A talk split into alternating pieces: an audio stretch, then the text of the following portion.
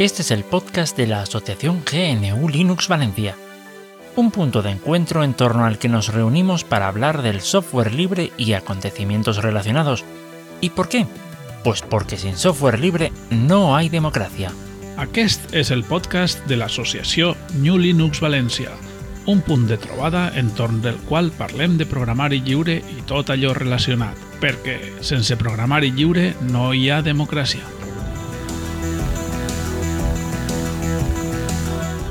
Hola, ¿qué tal? Buenos días, buenas tardes, buenas noches, dependiendo de donde estés escuchando.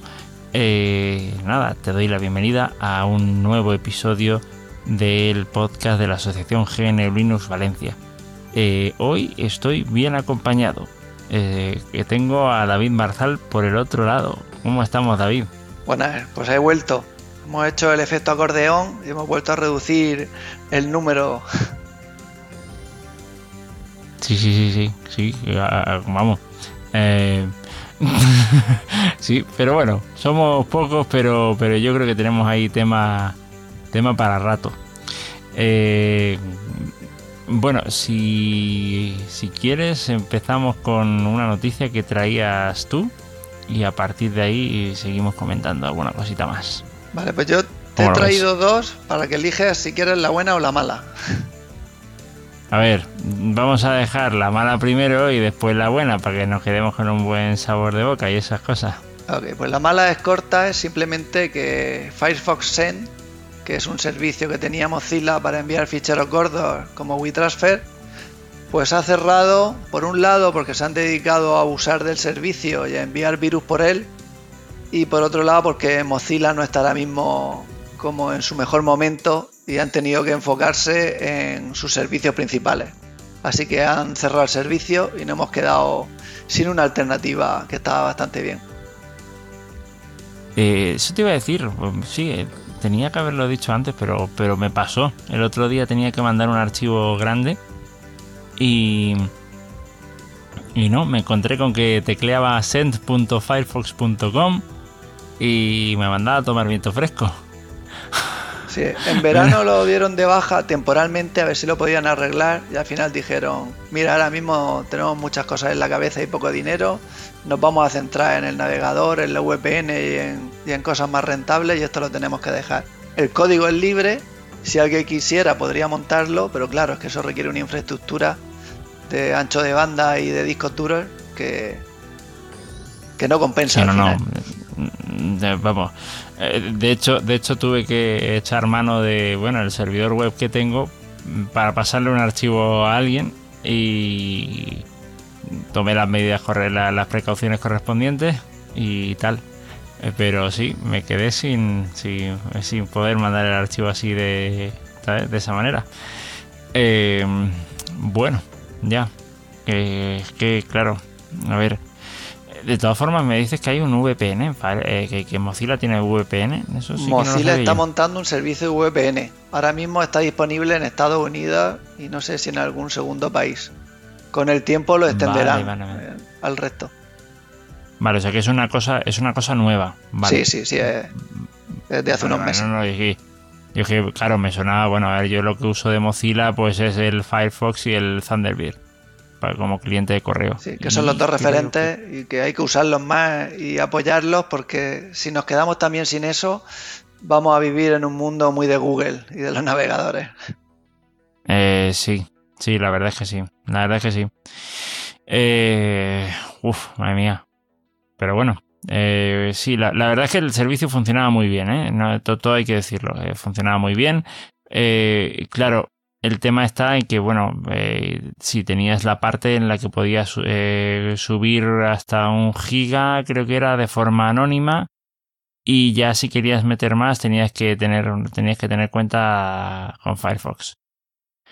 Pero sí, sí, la verdad es que lo eché mucho de menos, ya te digo, esto fue el sábado que me di cuenta que no, que no estaba. Sí. No Yo estaba hubiera preferido que cortaran el anónimo y te dejaran solo si estaba registrado. Pero vamos, yo entiendo que es un servicio gratuito que les cuesta dinero y si la gente no colabora, pues tampoco tienen ellos una fábrica de billetes para estar soportando esa No, infraestructura. no, por, su- por, por supuesto, por supuesto, por supuesto. Eso, eso es, De hecho, de hecho, creo que algo interesante que a mí me vendría bien y que ahora yo estoy haciéndolo, no sé, poco a poco, a ver qué, voy consiguiendo, eh, que a lo mejor alguien ya lo ha hecho, es más o menos ver, a ver, yo te, yo te digo, yo para mí el tema de las donaciones, mmm, yo no lo percibo como caridad, ¿vale? O no debería ser percibido, yo, vamos, yo, yo no lo entiendo así. Eh, para mí, digamos, sería algo bastante interesante saber cuál es la donación promedio que recibe cada uno de estos servicios y si es suficiente o cuál sería la donación recomendada. ¿Vale? Y a partir de ahí, cada uno que vea, pues, eh, digamos, teniéndose en cuenta, eh, bueno, estoy, hablando de, donación, eh, digamos, anual, el monto anual. que tenga teniendo en cuenta eso, pues que cada uno vea, pues si el bolsillo le da o no le da para, para eso. no sé si me explico. Sí. Entonces, no sé si es que sabes de alguien que haya hecho, que haya hecho algo así. No, yo tengo un listado de donde voy donando para ir rotando e intentar repartir por diferentes proyectos. Y lo que suelo hacer es, si tú por ejemplo te metes en Mozilla para donar, por defecto te viene ya una cantidad. Tú puedes seleccionarla, tiene algunos predefinidos, pero por defecto te vienen una. Pues yo suelo donar eso. Vale, vale. ¿Y cuando el sitio no te pone, y cuando el sitio no te pone nada? Pues ya depende de cuánto agradecido esté por el, por el sitio. Eh, ya, no, no, no, claro, eso, pero a eso me refiero. Eh, a lo que me refiero es, digamos, con ese tipo de datos, a mí por lo menos el tener ese tipo de datos, el tener una donación recomendada y una y la información de cuál es la donación promedio, eh, me ayudaría bastante a no ir dando palos de ciego a la hora de a la hora de, hacer donaciones. No sé si me explico. Eh, tener más o menos una, una política eh, más o menos consistente. Quiero decirte, yo por mi trabajo mis ingresos varían, pero te puedes asignar un porcentaje y de ese porcentaje, ¿me entiendes? Eh, vas sacando. la, la, cuestión es más o menos tener algo, algo fijo y que sea más como una no tanto como, una, como un acto de caridad, sino como, digamos, una, una obligación autoimpuesta. No sé si me explico. Sí, aparte, es que al final no, no, es caridad, es si tú usas un software, te gusta el software y quieres que el software continúe funcionando, pues a veces si no apoyas al software es posible que deje de poder mantenerse. yo por eso hago la lista. Entonces, cuando llego al tope que puedo donar, pues ya paro y ya luego volveré a seguir con la que tengo marcada, de los proyectos que más utilizo. Vale, vale, vale, entiendo tu mecanismo. Vale, vale. No, yo, yo más o menos lo. Eh, yo más o menos lo, he estado enfocando de otra manera. Es en plan. Esto es más o menos los montos que se esperan. Eh, eh, o, o, lo que se esperaría para que. Quiero decirte por lo menos cubrir el, monto promedio, ¿no? Es decir, hombre, eh, por lo menos cubrir con mi, mi, parte de la carga que estoy eh, suponiendo para, para, el servicio que se me está prestando, quizá un poco más, porque eh, hay gente que no, quien por la situación que tenga no quiere, no puede hacer donaciones, pero, pero vamos, va ahí, va un poco la cosa.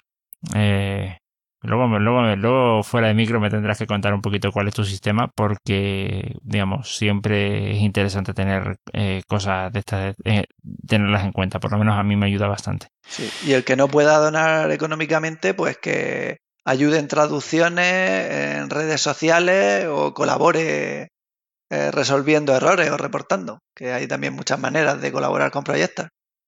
De hecho, yo he visto tantas que no me da la vida.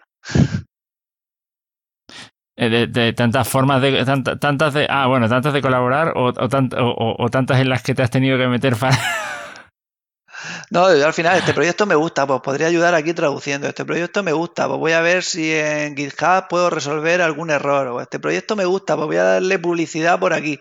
Al final son tantos que dices madre mía es que son es mucho agradecimiento que es difícil de devolver para todo lo que nos dan en el software libre ya ya, e, ese, es el tema. O sea, que realmente hay. Uf, uf, no, eh, eh, eh, esa es la sensación que me, que me ha dado muchas veces el, el que dice no sé ni por dónde tirar. Pero bueno. Pero bueno, al final por cualquier lado todo ayuda. Mejor que no hacer nada. Por donde te sientas más cómodo te sea más fácil. por supuesto, por supuesto. Eh, tenía la noticia buena. A ver. A la buena parece una serie de lo que estamos hablando de colaborar. O sea, yo no estoy dentro de la empresa Framasoft, pero me tienen enamorado con los productos que, sacan. Entonces, Framasoft hace Virtual, ¿no? El cual tú puedes tener instancias propias de como si fueran YouTube personales, ¿no? Sí, sí, sí. Y pues ahora lo que han sacado, aparte del roadmap que tenían, que dentro de poco van a poner la emisión en directo, ellos ya han montado un buscador, un metabuscador, para poder buscar dentro de la mayoría de instancias que hay por el Fediverso de, de PeerTubes, de montados cada uno, para no tener que ir de uno en uno ahí viendo si está federado, si buscas en él, buscas en el otro, un metabuscador para buscar en todos ellos. Lo cual la verdad es que se agradece y lo hace una alternativa más fuerte a, a YouTube.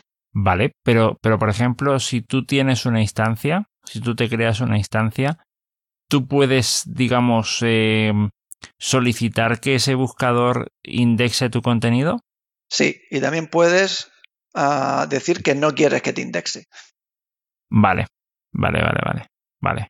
Ah, bueno. Pues, o sea, ellos te dan la libertad de, decir, oye, si quieres, mm, te quedas aislado. O si quieres, pues te hace más, visible, porque es más sencillo tener un punto de referencia que tener que ir buscando instancias, hay miles.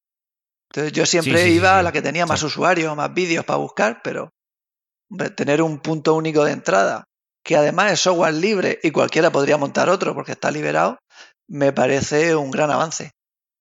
Sí, sí, no, no, eso por supuesto. Aunque te voy a decir una cosa, ¿eh? incluso con todo lo que está avanzando, por ejemplo, no el tema de, digamos, de vídeos, sino más bien el tema del podcast, eh, una de las grandes formas de, de descubrir nuevos podcasts es por recomendaciones. Sigue siéndolo hoy en día. Para que veas tú. Sí, yo de hecho he ido enganchando uno con otro, escucho uno, me recomiendan este, entonces ese, me recomiendan a otro y al final también terminas con un montón. No, no, no, no, sí, vamos. Eh, yo, en, yo en mi lista de, de, de podcast tendré como 80 o 100, de los cuales a lo mejor le presto atención a unos 10, como mucho porque si no es que, vamos, y cuando ya son podcasts, vamos, y si, y si tuvieras Histocast ya te acapara, te, acapara todo. Tendría que poner 5X para estar al día. No, a ver, yo, ya te digo, yo tengo un amigo que, que, que es ciego y el tío, vamos, eh, a ver, también hay que entenderlo, el hombre está jubilado, ¿vale? Eh, y claro, eh, se quedó ciego, eh, pues no sé, vamos, no, vamos pero que nació y, veía, ¿vale? Entonces, básicamente, uno, uno dice, eh, es que, es que de verdad, tú le dices, toma, aquí tienes un, un feed y, y, y, a los dos días te, lo ves y te, y, te, y te dice que lo ha escuchado, que tal, o sea, y no es que, no es que lo haya escuchado por encimita, no, no, no, o sea, te, te, te da su buena opinión y dices, tío, ¿y tú de dónde sacas el tiempo? Hombre, claro, si está jubilado. al final, si está, no, hombre, pero joder, pero yo qué sé, tendrá más cosas que hacer aparte de escuchar podcast, pero no, no, no, es que claro, a ver. Hay, hay quien se tira delante del ordenador cinco horas, quien juega seis, quien se pone a ver series y se hace un maratón. No, no, no, por, por, por supuesto, eso por supuesto. Pero claro, al final después te pone a pensar, a ver, si el tío no puede, no, porque vamos, si tuviera vista, yo sé que el tío estaría cacharreando ordenadores, ¿eh? Eso te lo digo desde ya. Eh, en, su, en su momento lo hacía. Eh, si el tío no, no, puede cacharrear como le gustaría un ordenador, si el tío no puede, eh, eh, quiero decirte, sí, te das una vuelta para tomar el aire, pero, pero que no ves nada. Dice, pues al final, que pues, pues, claro, pues tira, pues, pues, pues, tira de los podcasts, y es normal.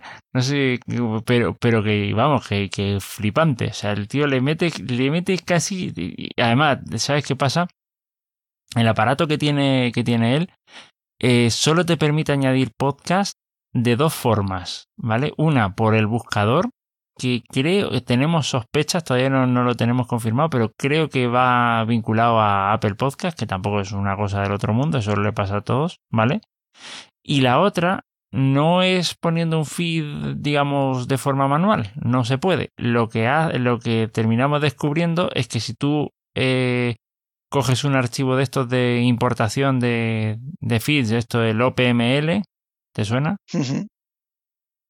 ¿Vale? Eh, son, eh, son, digamos, tú, cuando, tú puedes coger y exportar los feeds de, digamos, de los podcasts a un archivo de extensión OPML. Sí, yo lo he hecho con Antena Pod, lo he hecho alguna vez. Vale, pues, pues tú coges uno de estos, puede, el, el, aparato te permite importar ese tipo de archivos, exportarlos también. Entonces, eh, Tú coges un archivo de estos, le metes un podcast y tal, y, así es como puedes añadirlo, ¿vale? Porque es eh, en ese sentido muy, muy, farragoso. Y entonces eh, alguna vez me dice, oye, eh, mira a ver el, me dijo el otro día, mira a ver el, feed de un podcast porque tengo un, un, amigo que usa el mismo aparato y, y, no, y no puede, y no lo encuentra en el buscador. Entonces me puse a mirar y el tío es que tiene, ¡buf! Pero tiene de todo lo que te puedes imaginar. Y, y, y, no me cabe la menor duda de que se escuchará el, el 60 o el 70% de lo que tiene ahí. Tiene una cantidad de, de, suscripciones. Claro, es que, yo, dentro del desconocimiento, a mí me parece el formato ideal para alguien que no puede ver. Porque es algo que está enfocado y grabado, pensado para que solo lo oigas. Entonces es perfecto. Eh, sí, es perfecto. Lo que pasa es que están eh, quitándole la perfección. Eh, que ya lo había comentado creo que en el episodio anterior de este podcast. Eh, el, el, punto es que ahora, por ejemplo, con aplicaciones propietarias tipo de Evox, tipo ah, tal, después resulta que no te da, muchas de ellas, cuando se ponen a hacer, digamos, contenido exclusivo, no te dan un feed. ¿Vale? Y te obligan a que estés con una aplicación que en muchos casos la accesibilidad deja mucho que desear, ¿vale? Eh, entonces, pues eh, básicamente es un mundo que de forma natural está muy bien para una persona ciega, pero que le están, lo están matando. O sea, te voy a poner un ejemplo. Eh, hoy por hoy, cualquier podcaster ya no pone metadatos en los MP3. ¿Vale? Eso me, me dijo, me, por ejemplo, este, este amigo que te digo yo, me, claro, a mí me hizo, a mí me hizo pensar y digo, ostras, yo de verdad, yo tampoco los pongo. Desde entonces eh, los volví a poner. ¿Vale? Porque ahora con eso de que el mismo feed en el, en el feed está todo, pues yo que sé, él, por ejemplo, con el aparato este se descarga ciertos archivos. Eh, resulta que los quiere pasar al ordenador, pero claro, el nombre del archivo es de cualquier nombre, menos a lo mejor lo que tenga que ver con el episodio. Podcast 15. Y claro, podcast 15, episodio 15. Y dice, ¿y esto de qué es? ¿De qué podcast es? ¿De qué tal? No, no está claro en muchos casos hasta que no ven los metadatos. Y si no tienen metadatos, ¿qué? La verdad es que son cosas que como de, de normal tú no tratas, no piensas y dices, es que es verdad, tienes toda una parte de la sociedad en la que con poco trabajo podría hacerle la vida más fácil.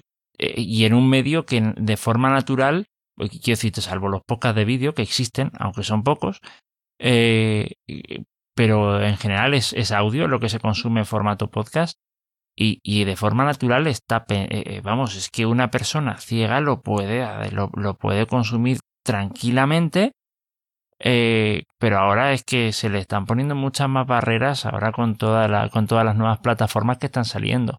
intenta ver si una persona ciega se aclara con Spotify. Seguramente sí. Eh, los más jóvenes, pero eso sí, ahora eso sí. Estás condenado sobre un iPhone, ¿eh? Prácticamente. Por, porque la accesibilidad de Android. Eh, ¿Me entiendes? no, es muy, no es muy ahí. ¿Y en, ¿Y en escritorio? ¿No hay posibilidad? En escritorio, en escritorio, eh, por ahí tendríamos que traer a Víctor, que alguna vez nos ha comentado tal, ¿vale? Que Víctor sí que sí que tiene, ha hecho algunas cosas con, eh, digamos, en el escritorio, en tema de, accesibilidad en, en, GNU Linux, pero sí que es verdad que no está muy, no está muy desarrollado el tema, ¿eh? estamos más lejos de lo que parecería en 2020, ¿no? Eh, para GNU Linux sí. En Windows sí que es verdad que, a ver, lo habitual, una persona común y corriente con, con problema grave de, de, visión o con ceguera total, eh, tienes, tienes básicamente el, digamos, lo habitual es que te veas eh, Windows con, pues con algún programa esto de síntesis de voz. Están, está JAWS, creo recordar, y había otro más. Eh, Windows para PC y para teléfono móvil un iPhone. Es lo habitual, es lo que te vas a encontrar. El que se salga de ahí eh, ya es un poco más friki, a ver si me entiendes. O ya. Pues, bueno, eso no dicta tanto de, de, la población en general. No te creas. Bueno, a ver, quiero decirte. Eh, sí, bueno, no, eh, bueno, es que al final no dejan de ser sistemas operativos, pero vamos, quiero decirte, la población en general, en, por lo menos en España, tira más de Android que de. Que de sí, sí, yo lo decía por GNU Ah, ya. Que ahí, somos un nicho. No, hombre, eso está, eso está claro. Lo que pasa es que, lo que pasa es que ahí hay, como te digo, eh, hay que ver forma, no, sé en qué forma se puede llegar a desarrollar más el tema. Eh, y claro, es lo que dices tú, si eres un nicho y tal, y dentro de ese nicho tienes otro nicho, pues ya te puedes morir. Entonces, claro, eh, se entiende que, que, no vas a dedicar unos esfuerzos con, con bueno, vuelta a lo mismo, con las colaboraciones que más o menos puedes estar teniendo en términos económicos eh, y, que a lo mejor el tema de la accesibilidad quizás no está tan sensibilizado, eh, digamos, la, no sé. Haría falta un buen empujón de las instituciones. Pero claro, eh, ya nos cuesta sí. que, que le hagan caso al software libre y a los estándares abiertos. Claro, es que, es que primero espérate, primero vamos a potenciar los, los estándares libres y entonces, cuando ya tengan un poco más de masificación, pues entonces ya seguramente el, el, que se incorporen mejoras en la accesibilidad será una cosa que surja prácticamente de forma natural. En lo cual, veto a saber cuándo va a ocurrir.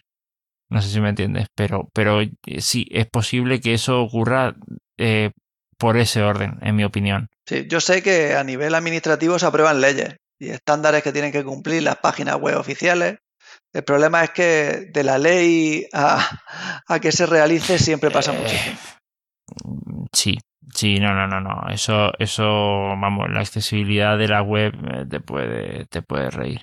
Y yo, te digo, yo no necesito opciones especialmente. Yo realmente me, me manejo con lo que llamamos en el mundillo ayudas ópticas, ¿vale? Eh, no necesito mucho más. Y te digo aún así que las webs institucionales, eh, yo creo que hasta para una persona que no tiene ningún problema de visión, son realmente farragosísimas, ¿eh? en muchos casos. son cosas que dices, bueno, están ahí, pero no sé, vino uno, hizo el proyecto, lo dejó a media, el otro lo continuó, y, y, y, tienes restos de, de, Me he encontrado web, eh, digamos, de, de, organismos públicos bastante. Bastante asquerosas. ¿eh? Sí, yo, yo puedo dar fe. O proyectos que lo hace un programador que puede ser muy bueno, pero no es diseñador gráfico. Entonces, claro, ahí hay problemas. Eh, cuando no, no, está desde el principio el proyecto hecho por sus fases correctas y hay que hacer una web, programa. Pues no, no, no es tal cual. O sea, tienes primero que planear cómo va a ir, tienes que tener unos conceptos claros, los contrastes, dónde va cada cosa. Pero vamos, lo típico. Sí, sí, sí, pero ya te digo que suelen pecar más este, la, la, web precisamente de organismos públicos que, que la web, digamos, corporativa. Suele estar un poquito más cuidada. en fin, supongo que también el tema del marketing influirá bastante, ¿no? eh, en fin.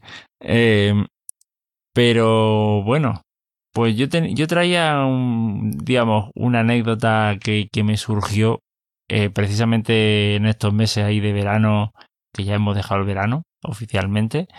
Em, y es que, bueno, eh, creo que lo había mencionado en la temporada anterior, que tenía intenciones de ponerme a cacharrear con un Amstrad, Amstrad eh, que tenía por ahí mi, suegro. Al final me pude poner a cacharrear con el tema eh, funcionó. Lo que pasa es que sí que es verdad que después la disquetera, bueno, era un, una Amstrad, creo que era eh, 1512 DD o algo así, creo recordar que era el modelo.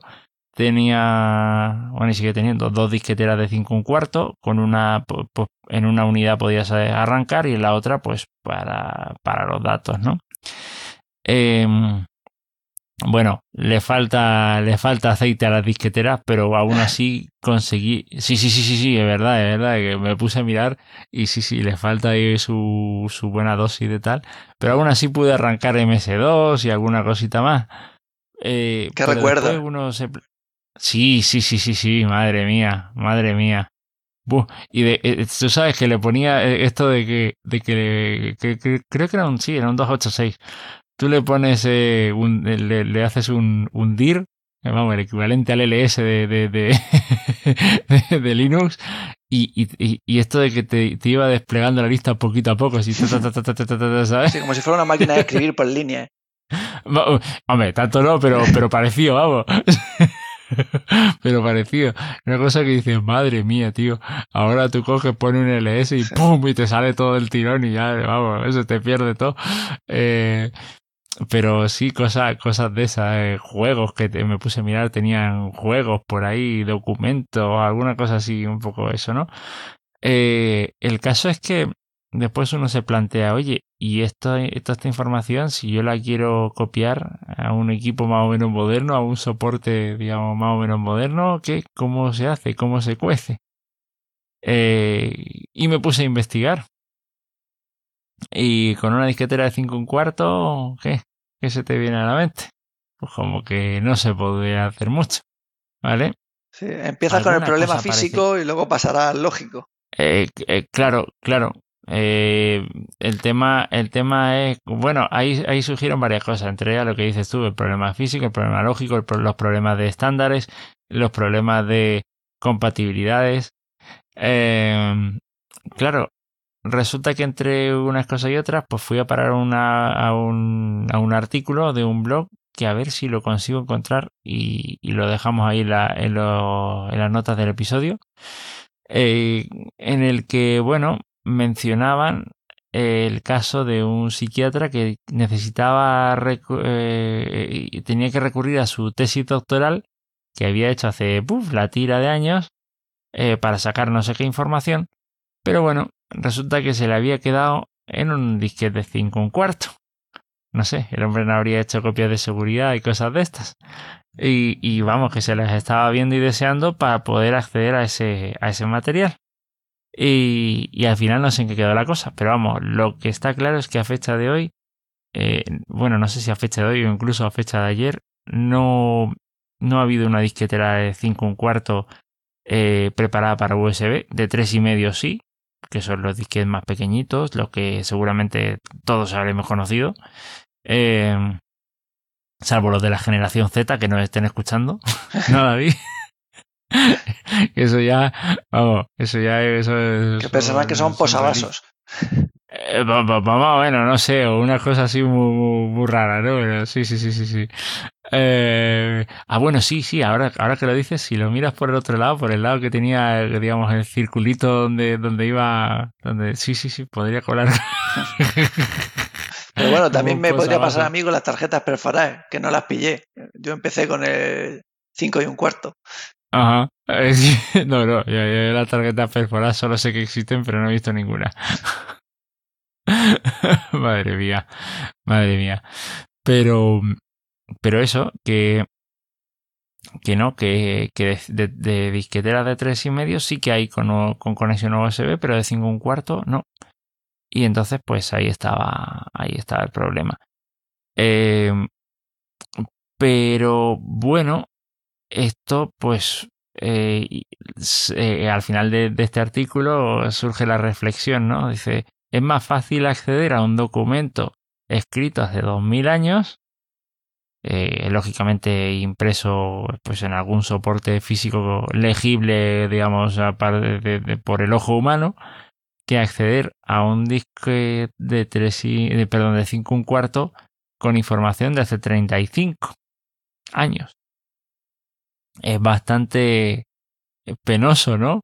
El, el asunto. Sí, eso también, por ejemplo, pasa en el mundo del cine de, o de la televisión, que hay series de la BBC como Doctor Who que como llevan 40 años en emisión, pues los las primeras temporadas estaban guardadas en una cinta en un sótano de Dios sabe cuándo y o se perdieron porque no se actualizaron y no se grabaron algo más moderno o se mojaron y, pierde ahí horas y horas y horas de grabación. Pero eran cintas de qué? De, la primera temporada de Doctor Who. ¿Pero eran cintas de vídeo o era o sea, algún tipo de, de, vídeo o era... Yo creo que para esa época eran rollos de, cine, pero quiero decirte, algo se puede rescatar, ¿no? Teniendo en cuenta que es un soporte óptico o es que se... No, no esas, las perdieron directamente. O sea, esas es que como que desaparecieron. No sé si se quemaron, se mojaron o, que las perdieron en cambiando de un sótano a otro. Pero esas tuvieron que estar pidiéndole a la gente que le habían vendido los derechos si les podían mandar copias. Entonces lo que existe son copias de la copia. Ya el original se perdió. Bueno, por lo menos, por lo menos está la copia de la copia, pero, pero sí que está claro que, bueno. De, hecho, yo eh, eh, precisamente, no sé si en este artículo o en otro, eh, leí que parece que hay unas grabaciones de, no sé si la misión Apolo de, de, la NASA o tal, que, a las que no se puede tener acceso porque tenían un estándar propietario privativo eh, y, que vamos, y que se perdió hasta la documentación de ese estándar. Entonces no se pueden replicar los, digamos, no se pueden volver a, fabricar los dispositivos para poder, eh, digamos, leer el soporte en el que se, yo grabó o saber en el que estaba ese material. Uno de los problemas de no usar estándares abiertos. Porque tú quieras que no, todavía existirá alguna máquina antigua que consigas poner con el 5 y un cuarto y con horas y horas consiga, yo que sé, pasarlo aunque sea por puerto de serie, ordenador a ordenador, con paciencia. Ahora, una vez que has pasado el problema del hardware, tienes el problema del software. ¿Cómo, abres eso? Yo recuerdo que mis padres trabajaban con Ability, que era un procesador de textos del año de la porca de monitores en verde, que pues, arranca eso en un Linux o en un Windows 10 de hoy en día. Pues lo mismo nunca se ha migrado el software a algo más moderno y no es posible abrirlo. No, no, claro, pero es que, pero es que eh, eh, es lo que dices tú, es el problema está en el software y en el hardware. Digamos, si, si no tienes todo el proceso desde, desde, el, desde el inicio hasta el final eh, con un estándar abierto, no, no, no puedes, eh, digamos, lo vas a tener muy complicado para recuperar información de hace no muchos años. Y eso, imagínate para hacer un archivo y guardar, de, queremos guardar de aquí a 100 años todos estos documentos. Pues o haces un proyecto completo o tú en tu casa es posible que tus hijos o tus nietos sean incapaces de abrir ficheros que tengas. Sí, sí, por supuesto. Por supuesto, o sea, e, el, a la hora de... Pero claro, quiero decirte, cuando dices hacer un proyecto completo te refieres a que, por ejemplo, si la información ya ves que está en un soporte que va camino a la, a la obsolescencia, que, que, la, que la transfieras a uno un poquito más moderno o alguna cosa de esta. ¿Te refieres a eso, no? Claro, que hay, hay proyectos de mantenimiento. Por ejemplo, aunque tú lo tengas en, en un disquete de tres y medio, que todavía sea fácil copiarlo, ese disquete es magnético. Eso no va a funcionar toda la vida. O incluso los DVD, que se los comen algunos más. Eso tiene que ir traspasándose en hardware y en software. O sea, tienes que ir, convirtiéndolo a versiones más modernas para que esté soportado e ir poniéndolo en medios físicos o digitales que tengas controlar. Claro. Ah, pero, pero claro, eh, llegará un momento en que el primer soporte no no será, valga la redundancia, soportado por nadie. No, te pongo un ejemplo. Eh, hace 35 años, tú coges, creas un documento en, en, un, en un soporte, ¿vale? En, un disquete de 5 un cuarto, ¿vale? Pero después, al cabo de 200 años, 300 años, cuando ya todos los que tuvieron algo que ver con ese documento están muertos y remuertos, resulta que te encuentras en la situación de que quieres comprobar que ese documento de verdad data de hace 300 años y cómo compruebas que el disquete ese de 5 un cuarto tiene lo que se supone que tiene que tener, eh, le haces algún tipo de prueba de tipo, yo que sé, carbono 14, no tengo ni idea cómo, sé, cómo, cómo funcionará esto, y comprueba de que efectivamente tiene 300 años de antigüedad y que ese documento estaba contenido ahí. seguramente no creo que se pueda, porque si eso ha sobrevivido 300 años, o algo ha cambiado en la sociedad mucho, o dudo que sean capaces de tener un software retrocompatible 300 años con los documentos del pasado. Sobre todo tener la, documentación para, para recrear la pieza de hardware, que, que, es más, no sé si me explico, que claro, eh, he escuchado por ahí que había un proyecto mm, de que querían, que estaban montando en la Antártida, no sé qué, de poner ciertos archivos, incluso archivos digitales, en papel. Ah, ahora, eso, eh, ahora, eso sí, sí tengo que mirarlo, ¿no? O, a lo mejor lo leí mal, pero vamos. Eh, Yo he leído el código fuente, que han guardado una copia entera de GitHub. ¿El código fuente? Sí, ¿En papel? De todo lo que hay en GitHub, todo el código fuente, o los proyectos más importantes han hecho una copia en la Antártida. Ah, puede ser eso, puede ser eso. Vale, y eso, y eso está hecho en papel. No, no, yo lo que yo te digo es, es online. Vale, no, no, no, no, claro, pero no, pero yo, yo lo que leí en su momento era que alguien estaba haciendo, o no, no sé qué compañía estaba haciendo esto para, digamos, copiar todos los datos digitales o ciertos datos de ciertas porciones de ciertos documentos o tal en papel. Ahora te puedes morir, ¿eh? Porque tú imagínate, tú, tú eh, coges y metes, por muy P reducido que lo hagas, metes ceros y unos en un papel y ponte a, y, cuánto, cuánta, cuántos paquetes de papel no te consumirá un vídeo. Eh, e incluso en lenguaje de. Aunque hagas algo que esté comprimido y que no sea ceros y unos, eso es, eso muchísimo papel. Eso, no sé, para un código puede, pero no veo yo viable meter el kernel de Linux en papel ahí. ¡Buf! ¡Buf! Podría mirar cuántas líneas son, pero me da que ser mucho papel. Eh, sí, sí, sería bastante papel. No sé, ya te digo, es lo que vi, no, no, no sé, no sé, ahí, ahí sí que ya no, no, no sé dónde, pero, pero el, el, problema no es, no es una tontería. O sea, quiero decirte, es que mm, llega, el, llega el punto en que, por ejemplo, ya digo, un documento, a un documento antiguo, tú le puedes hacer, digamos, determinadas pruebas para confirmar que ese documento data de la época que se supone que data. ¿Y cómo puedes asegurarte de que, de que un, ya digo, un archivo generado hace 35 años y que luego revisas de aquí a 200, cómo puedes asegurarte, si no tienes el soporte original, eh, digamos, accesible, vamos a decirlo así, eh, cómo puedes asegurarte de que efectivamente ese documento, esa información, se generó, vamos a decir, pues eso, en 1980, cuando tú estás en el año 2200. Yo es que creo que eso va a tender a la digitalización. Si tú eso no lo digitalizas y lo conviertes en un expediente electrónico con metadata y eso lo custodias y lo mantienes en el infinito, o lo que se quede en soporte físico, eso, si estamos hablando de 200, 300 años, eso morirá y se perderá pero cuando dices que cuando dices que lo, que, que, lo custodias y lo mantienes al infinito, ¿a qué te refieres con lo de mantener? Ah, vale, que, que mantiene al Vale, vale, vale, creo que ya te pillo. Ya te pillo pero tendrás que tener un, un, una infraestructura, un software que, que se vaya manteniendo y te asegures que no lo has digitalizado y se ha quedado en un armario, en un servidor. Ese servidor habrá que mantenerlo, el software, habrá, software hay que mantenerlo.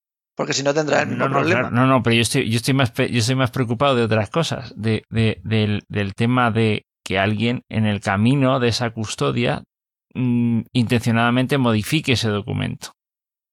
Y que como tú no tienes acceso al original, me explico, como no tienes acceso al original, ¿cómo puedes comprobar que de verdad esa copia es la auténtica y que no ha sufrido modificaciones en el camino? tienes que tener un, software que esté bien securizado, con unas firmas digitales que te aseguren que nadie ha podido sustituir ahí nada dentro. Ya, un protocolo bastante eso. No, no, no, es fácil. Fíjate que, todavía no conseguimos votar electrónicamente, o sea que. Bueno, pero eso ya es por un tema de, por, un tema de, ciberseguridad, vamos. Más que por otra cosa, vamos, que digo yo. Em, pero sí, esto, esto digamos, y yo creo que para el usuario común y corriente, al final la, yo creo que la moraleja es eh, para empezar, y esto yo me lo he encontrado mucho, que si te, que si, eh, quiero decir, te me he encontrado con gente que te dice, no, tengo un montón de vinilos en casa, pero no tengo el reproductor del el tocadisco. Y, ¿Y qué haces con tanto vinilo si no tienes el tocadisco? O te consigues el tocadisco y lo pasas a otro soporte, o no sé para qué los quieres. O por lo menos tener el tocadisco para escucharlo. Si no, eh, es, un, es como un mueble, está para mirarlo. Eh, eh, no, no, claro, claro, pero me refiero a tener tanto disco que no puedes hacer nada con él porque no tienes el, porque no tienes el aparato. Y tampoco lo has pasado a ningún otro soporte. Ahora tienen suerte que los tocadiscos vuelven a estar de moda y es fácil conseguir un tocadiscos. Pero yo recuerdo, por ejemplo, la boda de mis padres que estaba en Super 8 y yo ya hace bastantes años que me las vi para conseguir que me lo pasaran de Super 8 a DVD.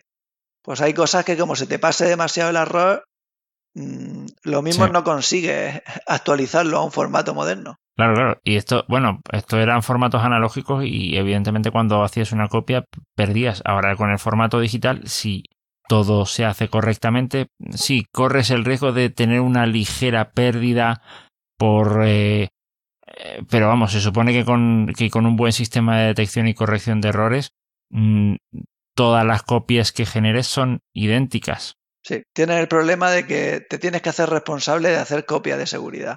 Hacer backups, planearlos bien y guardarlos bien. O sea, no vale hacer. Tengo todos mis backups en, el mismo, en la misma torre donde tengo los originales. Eso es un desastre eh, en potencia.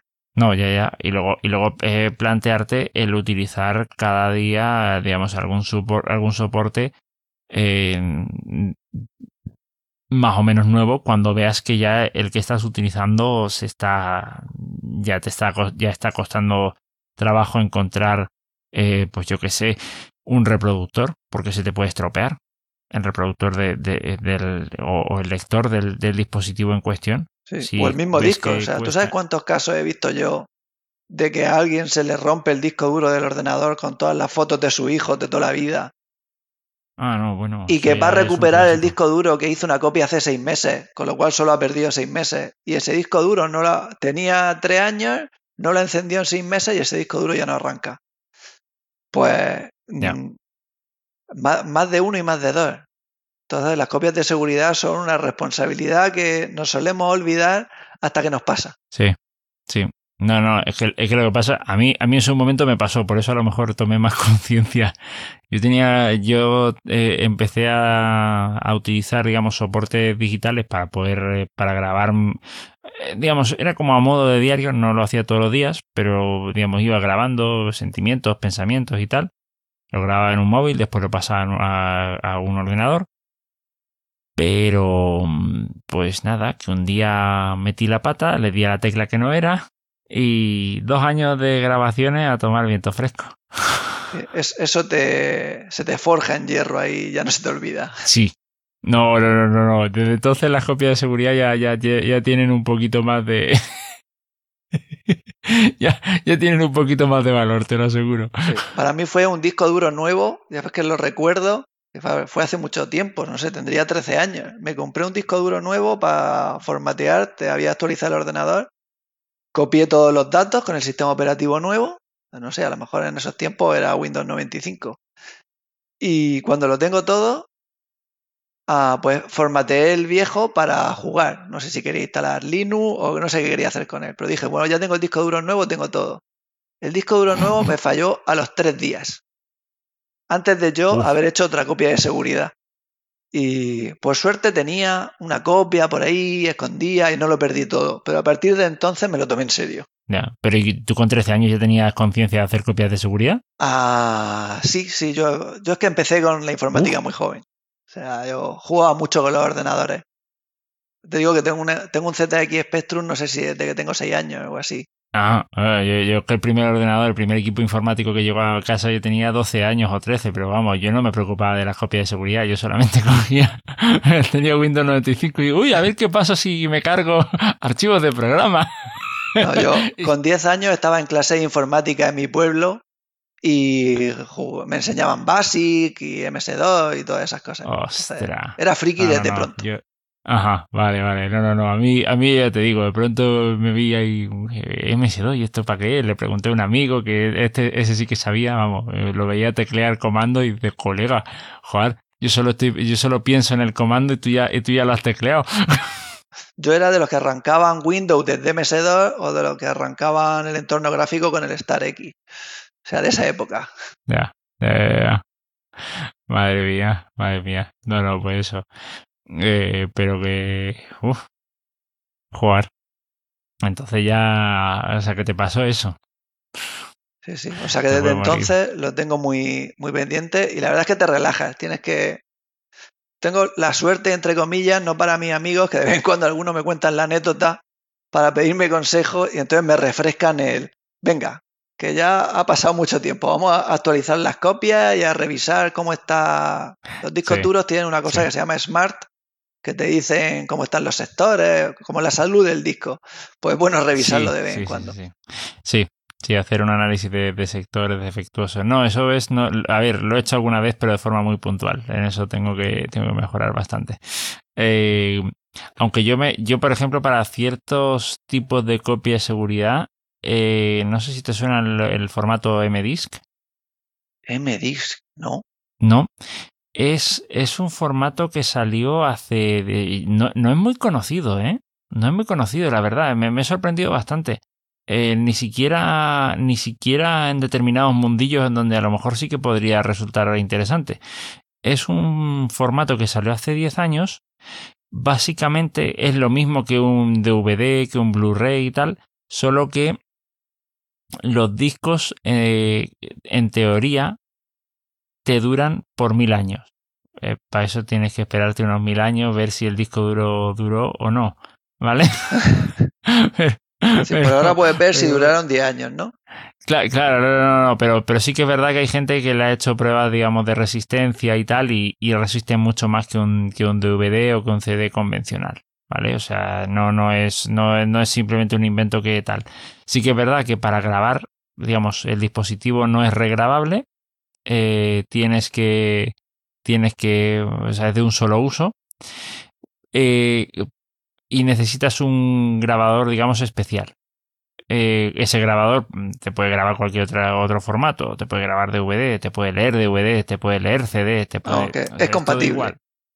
Es compatible, es totalmente compatible, pero, eh, y de hecho, quiero decirte, los, los DVDs Blu-rays generados, digamos, en formato MDIS también son legibles por un, la mayoría, por no decir todos, los lectores de, de DVD de Blu-ray existentes.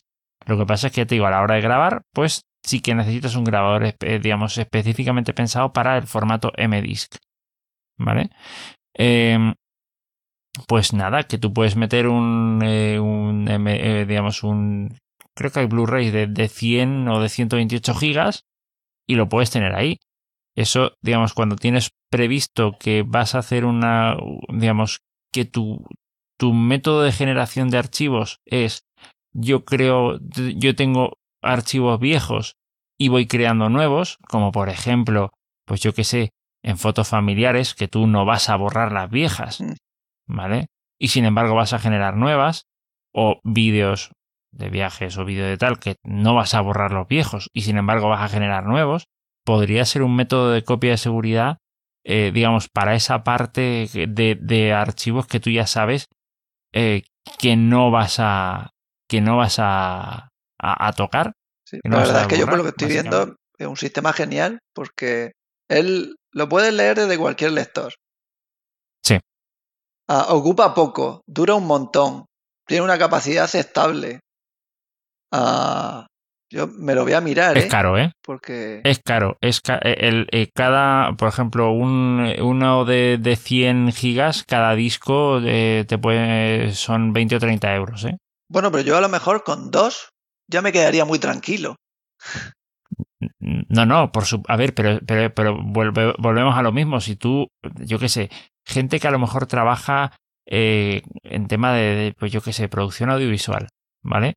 eh, tú sabes la cantidad de, de, de datos y de, contenido que se genera y que después quieres tener archivado.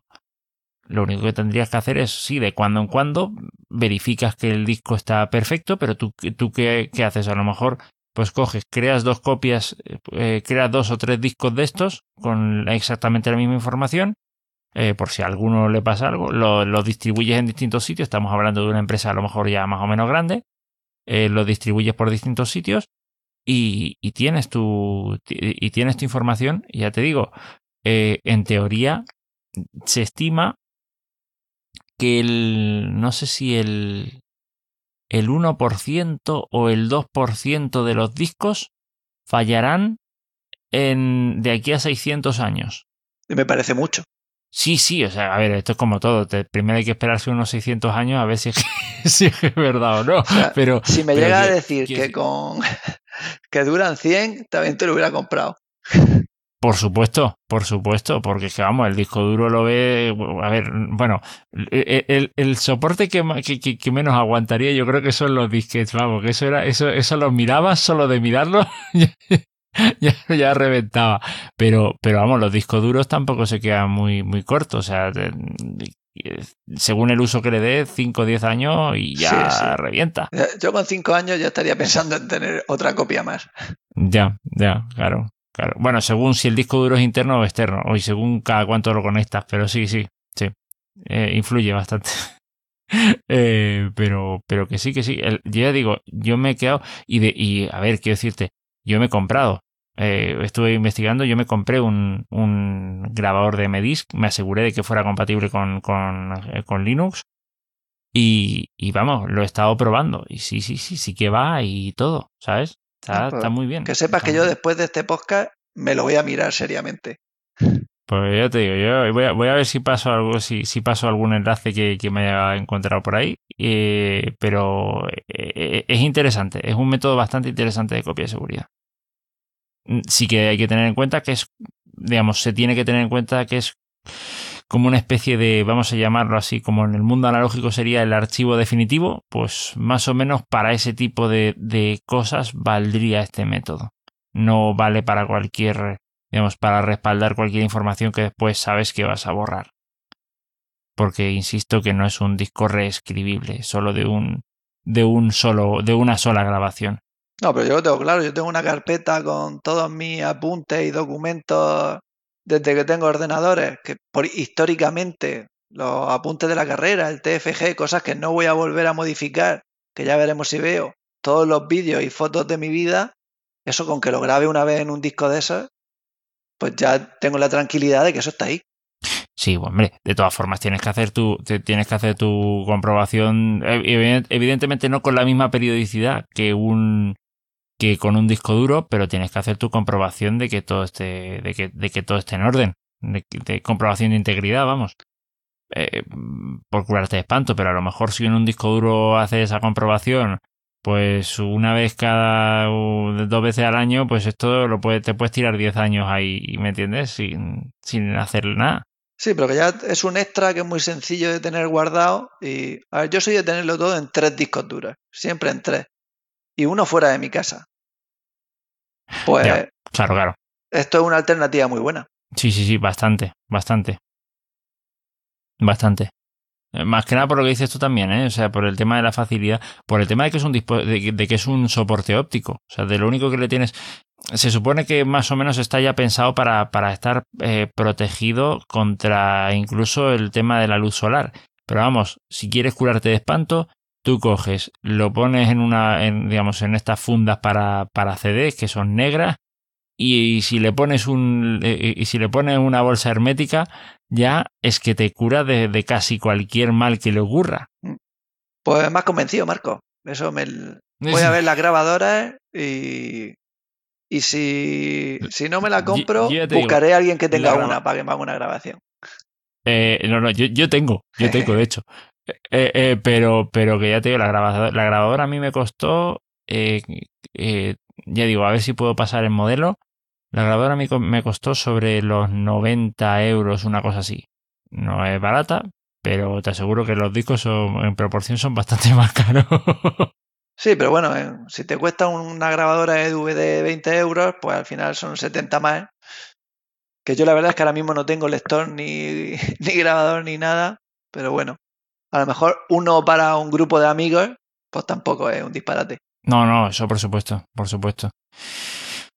Pues nada, eso era básicamente. Con esto a ver si preservamos más nuestro, nuestro patrimonio digital y esta cosa. Y acordarse de intentar guardar las cosas en formatos que luego sea sencillo. Que no diga el señor dueño de un software, pues mira, hemos dejado de dar soporte a la versión 2000 y o si la quieres tienes que pagar el doble. Ya, en eso también, en eso es, eso, el software libre en ese sentido, pues eh, tiene, tienes esa ventaja. Que, que, que, digamos, si tienes el código, siempre vas a poder recuperar, eh, recuperar la información en un momento dado. Y eso es, mucha tranquilidad, ¿eh?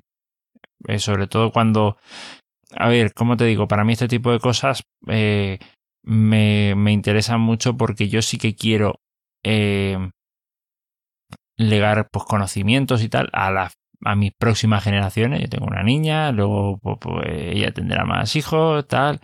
Eh, y ese tipo de cosas pues no pues, pues, quiero que se conserven y entonces eh, para asegurarme de eso hay que hay que hacer todo lo que estamos hablando aquí y con el y evidentemente con estándares eh, con estándares libres es mucho más fácil que en un momento dado si algo se pierde en el camino pues que se pueda recuperar no como la grabación esta que te digo que parece que, le, que, que tenía la NASA que por, ¿eh? por guardárselo todo para ellos, pues mira, ahí se quedó.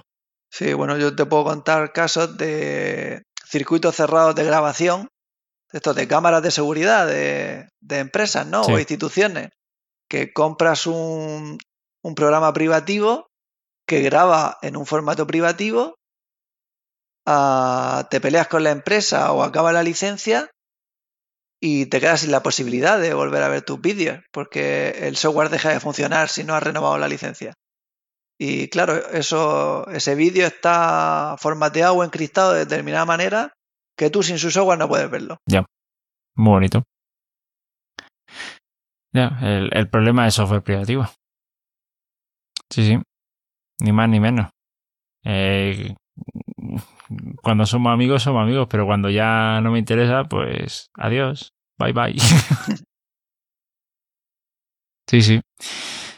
Bueno, oye, para ser dos hemos tenido una charla ahí para rato, ¿eh? Sí, hemos prácticamente clavado la hora, ¿eh? no, si es que vamos. al final no sé, no sé cómo, pero al final nos lo componemos. Bueno, pues yo creo que lo dejamos por aquí, ¿no? ¿O qué? Sí, yo creo que está bien. Eh, el miércoles que viene, para grabar, eh, con suerte el lunes para publicar, nos pondremos de nuevo. Eh, eso es, eso es. bueno, pues muchas gracias por, por aguantarnos. Ya nos estamos escuchando, viendo en el próximo episodio. Nos vemos entonces. Un saludo. hasta luego, David. Hasta luego. Muchas gracias por tu atenta escucha. Si quieres participar en la tertulia o hacernos llegar algún aporte, puedes ponerte en contacto con la asociación. En gnulinuxvalencia.org barra contactar tienes todas las formas de hacerlo. Te esperamos en el próximo episodio. Hasta entonces! Moltes gràcies per la teua escolta. Si vols participar, pots posar-te en contacte amb nosaltres en gnulinuxvalencia.org barra contactar. T'esperem en el pròxim episodi. Fins pronte!